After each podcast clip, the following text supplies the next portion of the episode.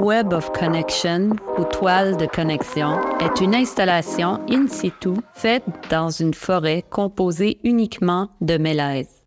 Une forêt en monoculture qui a été plantée dans le seul but d'être récoltée des dizaines d'années plus tard. Par le manque de biodiversité, cette forêt devient vulnérable.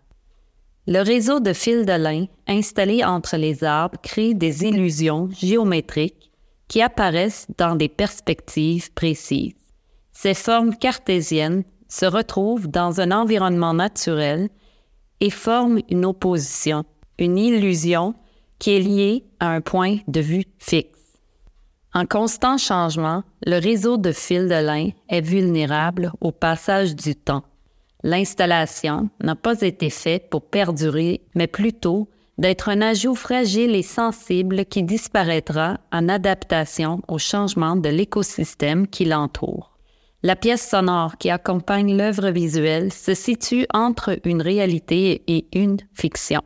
On y entend la fonte des neiges, le croassement des grenouilles, le craquement des branches dans le vent, mais également le son d'un rouet en train de filer ou le ronronnement d'un oscillateur.